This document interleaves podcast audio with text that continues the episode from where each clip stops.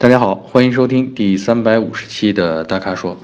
呃，今天的五个问题啊，从我们的第一个问题，娃娃脸啊，我们这位粉丝的名字叫娃娃脸。呃，他问的呢是，他说想买一辆家用车啊，呃，而且他看中了雷克萨斯的 ES 啊，但现在纠结的是是买二点零的呢，还是买二点五的啊？他提到这个二点五的比二点零的贵五万啊，他问值不值啊？嗯。那听到他提到的这车型和这个差价呢，我判断他现在就是指的这款车呢，ES 呢，应该是目前市场上销售的这个啊，因为呃新一代的车型其实在北京车展已经发布了，我据我们所知就是七月份就这个月就应该公布价格了，啊，但他说的呢应该是上一代车型啊，那具体这两款车二点零还是二点五，其实用的都是四缸直列四缸的。自然吸气的发动机啊，然后我看了一下数据，二点五的呢，嗯，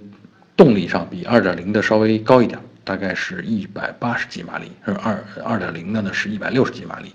呃，这个二点五是怎么回事呢？它实际上这个发动机呢是为了配合匹配它的混动系统啊，你看，呃，三百 H 它混动车型配的就是这款二点五的，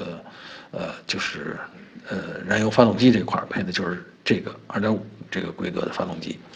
嗯，然后当然，呃，具体的就比如气门的呃气门正时啊，然后发动机的标定啊都略有不同啊。它在混动车型上，它是为了让它呃发挥它的这个扭矩啊，或者是提升燃烧效率，所以在混动车型上，这个发动机的功率表现没有这个在。这个燃油车型上，呃，就同一台发动机啊，燃油车型上这么高啊，但是具体这两款就是二点五和二点零比起来，其实我觉得这五万块钱不是特别值啊，因为动力上呢，其实。呃，没差那么多。刚才说了一百八十几马力和一百六十几马力，呃，更关键的呢是这类车，尤其是一像雷克萨斯的 ES，其实大部分买这种车呢，还是大部分人买这类车呢，还是追求的是舒适啊，动力感其实是呃第二需求，或者基本上不太去考虑，是觉得车到这个价位了，动力应该不会差啊。所以呢，我觉得呃，二十七八万买一个二点五的。呃，雷克萨斯 ES 还是挺划算的啊！如果多花五万，呃，花到三十二三万，啊，仍然买了一个四缸的，也就是一百八十几马力的这样的的 ES，我觉得，呃，除非有哪些配置啊特别吸引你，否否则就不是特别值啊。具体说到配置呢，我也看了一下，好像二点五车型比二点零车型多了，呃，座椅加热通风啊，方向盘电动调节。啊，就是反正我看得入眼的，我觉得比较有吸引力的是这样的配置，啊，座椅的加热和通风功能，至少在这种三九天、三伏天，这是确实是比较管用啊。嗯，至于方向方向盘电动调节，这个就我觉得这纯粹是为了豪华感吧，因为咱们大多数人作为家用的话，平常也就是一个人开，顶多俩人开啊，就换一下，呃，常开的可能也就是一个人，所以这个。电电调我觉得意义不是特别大啊，当然，嗯，这个你可以怎么说呢？就是如果跟坐姿啊，这个记忆呃座椅的记忆联动的话，可能会更有吸引力一点啊。但是，呃，终归我觉得它不是一个特别有吸引力的配置啊。嗯，还有呢，就是我想劝劝我们娃娃脸同学。呃，稍微等一等，因为新一代的 ES，我觉得比上一代 ES 真的有了非常非常大的变化啊，车内空间，还有整个造型风格的变化啊，还有一些细节设计啊，比如说这个中控台的一些细节设计，反正在我眼里是觉得新一代是很有吸引力的啊。然后通常情况下，嗯，新一代车型上市价格不会比上一代车型明显提升啊。嗯，有的时候持平，有的时候甚至还略有降低呢，啊，所以呢，我觉得这个值得等半个月，咱们看看，看看这个，呃，新的 ES 它的定价是什么样，配置是什么样，啊，嗯，好，那这个问题啊，我觉得就回答的，呃，算是比较圆满了吧。呃，第二个问题来自我们粉丝叫陈康龙啊，陈同学问的是，呃，比亚迪宋。啊，他问这个车的舒适性、动力还有油耗怎么样？那我估计他是看中了这款车，想买啊，想征求一下我们的意见。呃，比亚迪宋呢，这个我觉得这车呢是一个很典型的紧凑型 SUV，也就是车长呢在四米五左右，然后轴距呢应该是在两米七以内啊，这个大小啊功能，呃，看上去呢就跟这个一汽丰田的这个荣放啊，就是丰田最著名的 RAV 四这个车型，就非常相近啊。嗯，这个车呃配的是 1.5T 发动机。啊，而且呢，我看了看，虽然厂家没有公布这个具体的数字啊，车重，我看了看，我估计应该在一点五吨左右啊，应该是不到一点六吨，所以一点五 T 发动机配一点五吨的车重，呃，这是一个怎么说呢？呃，比较合适的动力搭配啊，就是它不会让你产生乏力的这种印象啊。当然，你要说它多猛，这个。尤其是这个比亚迪的这个 1.5T 啊，这个这个发动机它相对比较线性，它没有那么大的呃扭矩储备，就在这个两千转上下的时候没有特别大的这个扭矩储备，啊，但是扭矩呢足够带得动这个车做个这种中途加速超车，这些都没问题，就是说动力啊完全够用，啊，嗯，舒适性我觉得比亚迪的这个呃舒适性我也体验过不少车型，呃底盘的调教的这个风格还是挺一致的。啊，这个挺重要的，就是，呃，说明它整体的这个底盘的呃设计、制造还有这个调教的水准是有的，是在那儿的。嗯，然后嗯，空间嘛，刚才咱们说了一个像荣放那么大小的一个车啊，R V 四那么大小，呃，空间功能性前后排这空间肯定都没问题，包括行李箱空间都足够你用的啊。然后这个舒适性，刚才说了底盘。呃，尤其是又是 SUV 的这样的，比行程比较长的底盘，简单行程比较长，所以沟沟坎坎也没什么问题啊。当然，你们别拿它真去越野去啊。嗯，所以这个车呢，这个我觉得是舒适性上是能打八十分的啊，是一个挺靠谱、挺不错的一个选择。更关键的是它的性价比，就是呃，手动挡车型大概是八万多。然后自动挡车型啊，这个自动挡是六档双离合啊，自动挡车型呢是十万多，你想，紧凑型 SUV 啊，这个舒适性得能得八十分啊，动力也完全够用啊，这个这才十万出头啊，呃，还有就是油耗，油耗呢这种动力呢就是加上加上这个车重啊，我觉得综合油耗呢应该是在。实际用起来啊，嗯，带点城市工况，应该在九升左右，九升到十升之间，这就属于比较合理的啊。呃，刚才咱们说到的动力，我查了一下它的数字啊，两百四十牛米，在一千七百五十转就可以发出来，所以呢，这个也是一个真的是挺充足的一个动力了啊。所以综合下来，我觉得这个车这是可以买啊。如果你觉得它的这个做工细节、内饰的风格你都可以接受的话，这个性价比还是挺高的啊。嗯，第三个问题来自我们的粉丝小北京啊，小北京同学问的是马自达 CX 四和 CX 五这两个车怎么选？哎，这挺有意思啊。CX 四和 CX 五，CX 五是个典型的紧凑型 SUV，咱们刚才说了，呃，车长四米五左右啊，然后这个轴距两米七之内啊，CX 五就是这么个车型。而 CX 四呢，这其实是一种跨界啊，是在 SUV 和呃，两厢轿车之间的跨界，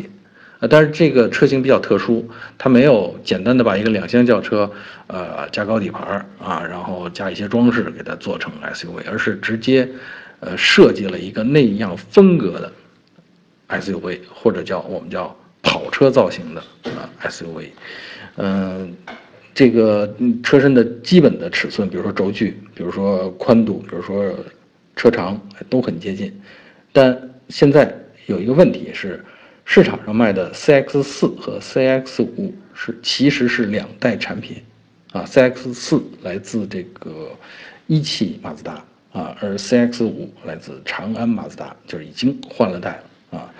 嗯，其实我对这个 CX 五就最新一代的这个 CX 五的印象还是相当好的，因为开了之后呢，我觉得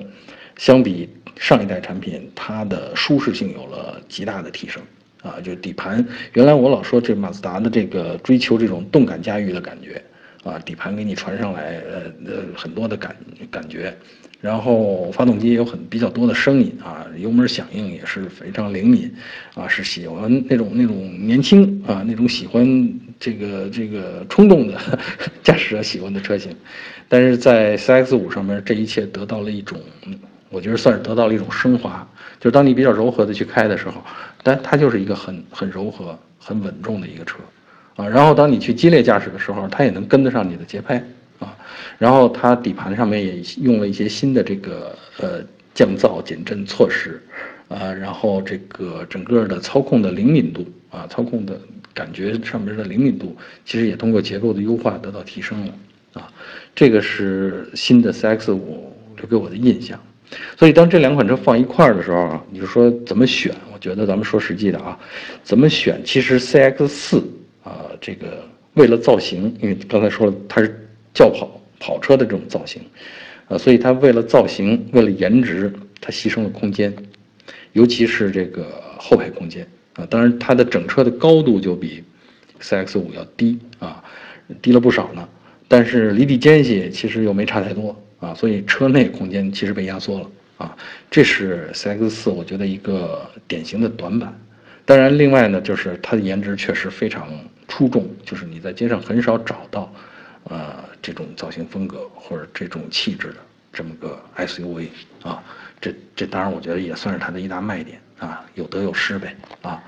嗯，然后呢，这个说到空间呢，那就是呃 CX 五，它其实除了座舱的空间大，它行李箱空间也大，这样如果你在家用的时候，嗯，你的装载能力啊，就装载的方便性和装载的这个容量，其实都是要比 CX 四要更是。更好，啊，所以呢，这个呢是从实用的角度讲，我觉得还是推荐 CX 五啊，呃，还有就是刚才咱们说了后排的空间和视野，你坐在 CX 四的后排，明显觉得比较压抑啊，视野也受限啊，跟 CX 五就不一样啊，嗯，行驶品质咱们说了啊，还有呢就是说说这个，其实这款车呢，刚才说了，分别是在长安马自达和一汽马自达生产，又是在很接近同一个市场细分，只不过，呃，CX 五显得更典型的是紧凑型 SUV，而 CX 四是一个变形的紧凑型 SUV，是一个变变形成跑车的紧凑型 SUV。那他们确实存在竞争关系啊，然后两两个厂家的宣传策略也不大一样。呃，长安马自达呢是产品比较自信，所以 CX 五呢在市场上价格的松动的余地很小。而，呃，一汽马自达呢，其实在很久以来一直有这种比较大幅度的优惠让利，随着车型的生命周期的变化，再加上这个又是，你看一 CX 四也推出来挺长时间了，所以呢，这个具体真的哪款车更有吸引力，你还得去看看价格，啊，就是根据自己的需求，啊，也别。纯像我这样的从理论上探讨，因为各个地方，呃，优惠幅度不一样，个人的需求不一样。比如说你其实只是不要求空间的话，就空间不苛求的话，只又图颜值的话，那没准 CX 四是一个更好的选择呢，是吧？啊，第四个问题来自我们的粉丝啊，这个粉丝名字叫翅膀啊。翅膀同学问的这两个车好贵啊啊，那分别问的是凯迪拉克的凯雷德和林肯的领航员，哪个更值得买？你知道都多少钱吗？凯雷德的嗯售价大概是一百四十几万，将近一百五十万，而林肯的领航员也得有一百一十五万，啊。这当然，这这差价我觉得还是挺明显的啊！这里边差了一辆 XT 五呢，差着一个这个凯迪拉克的紧凑型 SUV 呢。当然，林肯的紧凑型 SUV 差不多也是这个价钱，啊，呃，这两辆车啊，就是都是那种巨型，或者我们叫这个大型 SUV。啊，就是基本上相当于卡车底盘、卡车动力。你想这个凯雷德啊，它是一个六点二升的 V 八发动机，六点二升啊，什么概念？公共汽车排量不一定有它大啊。然后呢，这个，嗯嗯，底盘呢，这个凯雷德底盘呢，用的是也是接近，也是类似皮卡的底盘，它后后悬挂用的是整体桥。啊，然后螺旋弹簧，就很多硬派越野车，比如说兰德酷路泽这样的硬派越野车，用的是这种结构。而林肯领航员呢，这个它的它的这个后悬挂呢是独立悬挂。啊，是多连杆的独立悬挂，那舒适性上从理论上来讲呢，要比这个凯雷德要强啊。当然，车大车重都超过三吨以后，这个舒适性我觉得可能又是另外一个层次了啊，不一定就是说，可能那时候整体桥对舒适性的影响也不是那么大了 啊。所以呢，这个两个车的差别，我觉得还是挺明显的。呃，刚才说了，凯雷德的 V 八六点二升，而在领航员上呢。是一个三点五的 V 六，但是这个 V 六呢是双涡轮增压的，所以呢它能够发出四百一十五马力，好像只比凯雷德少了十马力啊，这四百一十五马力也是很大的很大的功率了。嗯，这两个车谁更值得买？你看，我觉得啊，我还是倾向于林肯的领航员啊，因为它的设计更新，领航员是刚刚推出来的，应该是在。呃，最近的这个北京车展上，就四月份的北京车展上，刚刚进入中国市场，啊，然后这个它的整个的设计理念，也就是在原来的基础上又上升了一个层次，刻意，呃，强调可呃这个驾驶舱的这个呃舒适性，啊，所以氛围设计要强于这个凯迪拉克的凯雷德，因为凯雷德应该是至少是五六年前的设计了啊，所以这个。嗯，从吸引力来讲啊，内饰和外观的吸引力来讲，都是林肯领航员啊更胜一筹啊。嗯，还有啊，这个刚才咱们一开始说的这个差价啊，差了三十万，我觉得这也是一个嗯，嗯也是一个很重要的这个 性价比的参数啊。所以呢，这个车呢，还有还有还有，嗯，林肯领航员呢，它的车长大概五米三，而凯雷德呢五米六啊。这个越长就越不方便啊，除非你真的停车的那个地方太宽敞了啊。然后这个家里也有车位，然后办公地点也有固定的车位，啊，也不用出入地下车库啊。否则的话，这个用这么大的车，我觉得真的是一个噩梦。那在这么大的情况下呢，这个领航员显得稍微小一点，稍微秀气一点，所以我也这这也是一个我觉得它更更值得推荐的一个原因啊。嗯，所以呢，综上所述，呃，这两个车之间，我觉得还是买这个新一点的这个领航员啊比较好，因为动力也不差啊，然后车内氛围更好，呃，钱价钱还更便宜，干嘛不买这样的车呢？是吧？呃，第五个问题也是最后一个问题啊，这是一个关于用车的，呃，来自我们的粉丝啊，这粉丝的名字叫迅雷下载不到的幸福。啊，迅雷啊，这是个软件了，啊，迅雷下载下载不到的幸福，这很有意思的名字。嗯，他的问题呢是发动机护板是不是很重要？说没有的话是需要加装吗？我觉得这个很多我们的车友也这是一个常见的一个问题啊。嗯，发动机护板这件事吧，其实呃很大程度上取决于你拿你的车做什么用啊。如果你买了个越野车，经常去挑战一些极限的路况，甚至没有路的地方啊，这个硬派越野，那你几乎肯定你要加装一个比较结实的发动机的下护板，就是发动机舱的下护板。这下护板通常能起到什么作用呢？就是它能够呃给发动机底部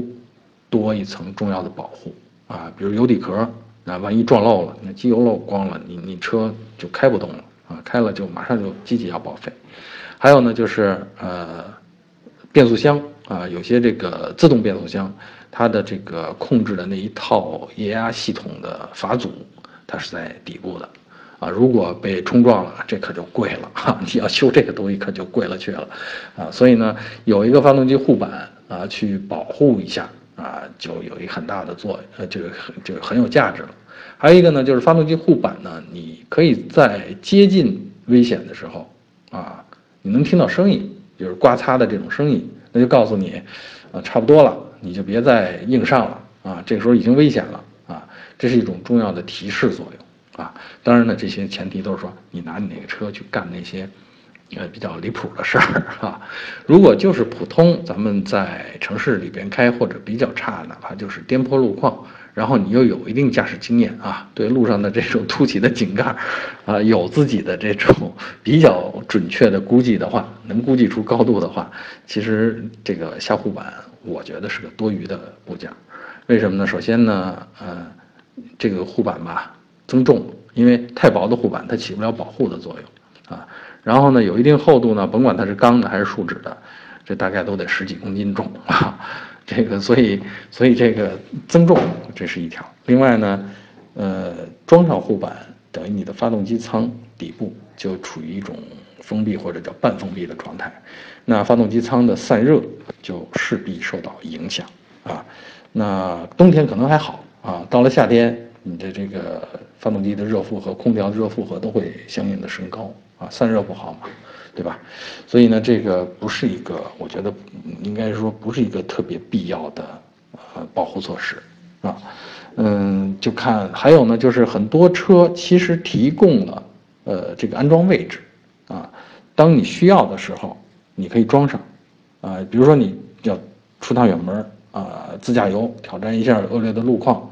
那你可以去这个汽配城，你去或者是去这个。呃，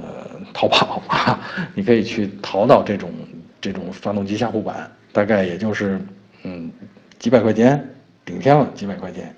然后装上临时装上啊去跑，